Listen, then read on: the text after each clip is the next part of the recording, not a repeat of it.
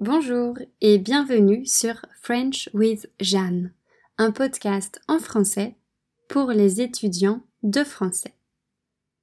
Dans tous les épisodes précédents, je vous parlais de mon amour pour les langues et pour les voyages.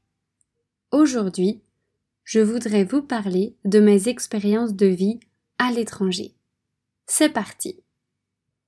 L'étranger est quelque chose qui m'a toujours attiré. Je suis très curieuse de savoir à quoi ressemble la vie dans les différents pays du monde. C'est pourquoi j'ai rapidement eu envie de faire cette expérience. Au total, j'ai habité dans quatre pays différents. La France, bien sûr, puis la Pologne, le Vietnam et enfin les Philippines. La France est mon pays d'origine. J'ai grandi là-bas. Naturellement, c'est un pays que j'aime beaucoup. J'associe la France à ma famille, à mon enfance, à mes amis, aux vacances et aussi à la nourriture. Ah, la nourriture, c'est central en France. J'adore manger du pain frais, croquer dans un croissant chaud, choisir un dessert au restaurant, goûter des fromages, boire du vin blanc. En fait, tout ça représente plus que la nourriture. C'est un style de vie. Manger est un moment de réunion où tout le monde se met à table et discute. C'est très chaleureux et ça peut durer des heures. Inviter des gens à manger et cuisiner pour eux est comme une marque d'amitié, car c'est beaucoup plus de travail que d'aller au restaurant. Bon, en France, j'aime aussi la place donnée à la culture. Il y a beaucoup de lieux culturels, comme des librairies, des cinémas, des musées, des théâtres, des salles de concert. Le week-end, il y a donc toujours quelque chose à faire. Certaines villes organisent aussi des grands événements, comme le voyage à Nantes ou la fête des Lumières à Lyon. J'adore la vitalité des villes françaises. Je trouve que c'est difficile de s'ennuyer en France. Assez parlé de la France. Passons maintenant à mon premier pays d'accueil la Pologne. La Pologne est un pays d'Europe de l'Est. Il est situé à côté de l'Allemagne. J'ai habité là-bas pendant dix mois, grâce à un programme appelé Erasmus. C'est un programme d'éducation européen qui permet aux étudiants de faire une année d'études à l'étranger.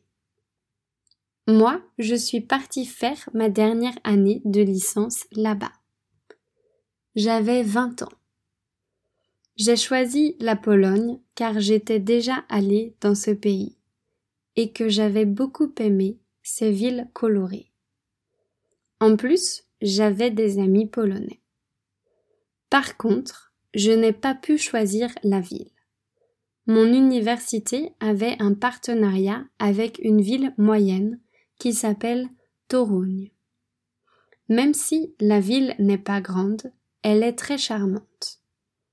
C'est la ville d'origine de Nicolas Copernic, l'homme qui a découvert que la Terre tournait autour du Soleil, et non l'inverse.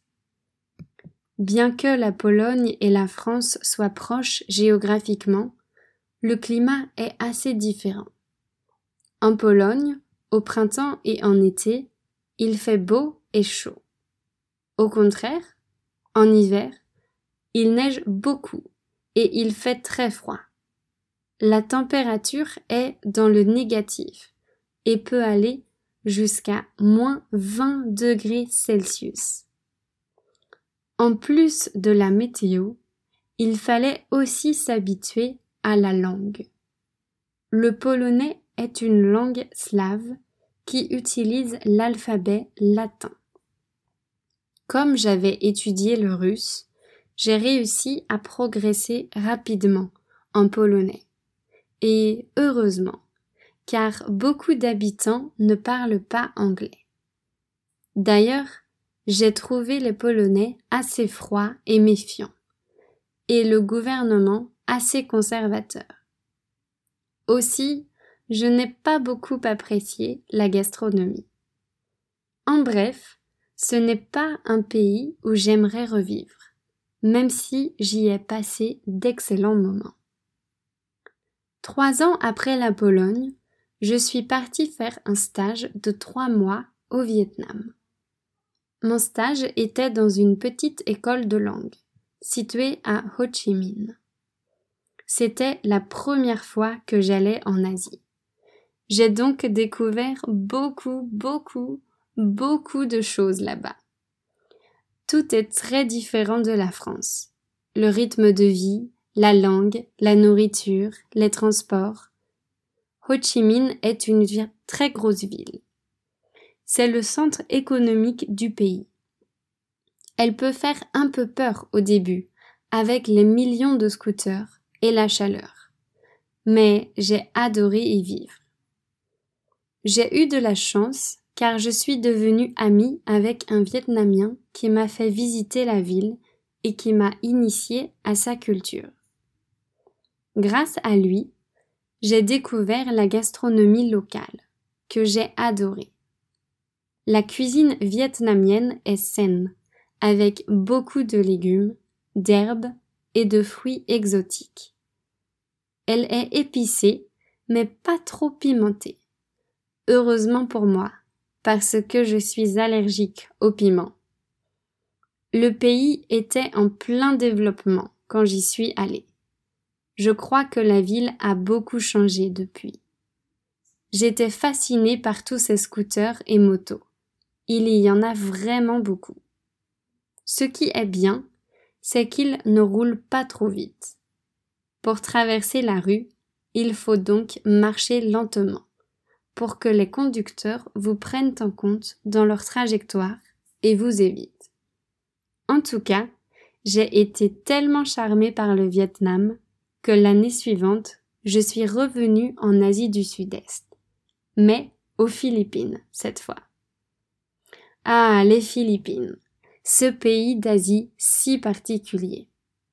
Les Philippines, ce sont en fait plus de 7000 îles et environ 150 langues.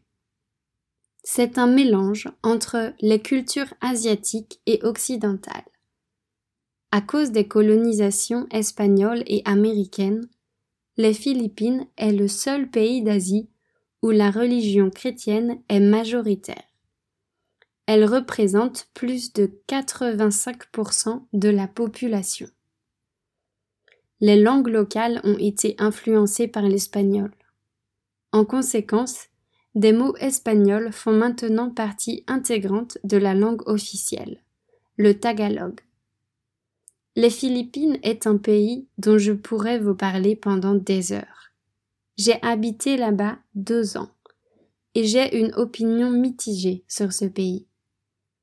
Il y a beaucoup de choses que j'adore, comme la gentillesse des habitants, les magnifiques paysages et les activités de plein air. Mais il y a aussi beaucoup de choses que j'aime moins, comme la pauvreté, la nourriture et les transports. Malgré tout, je suis très attachée à ce pays et j'en garde une multitude de souvenirs. Quatre pays quatre expériences très différentes. J'ai hâte de continuer cette liste. En attendant, merci à vous d'avoir écouté cet épisode et à bientôt.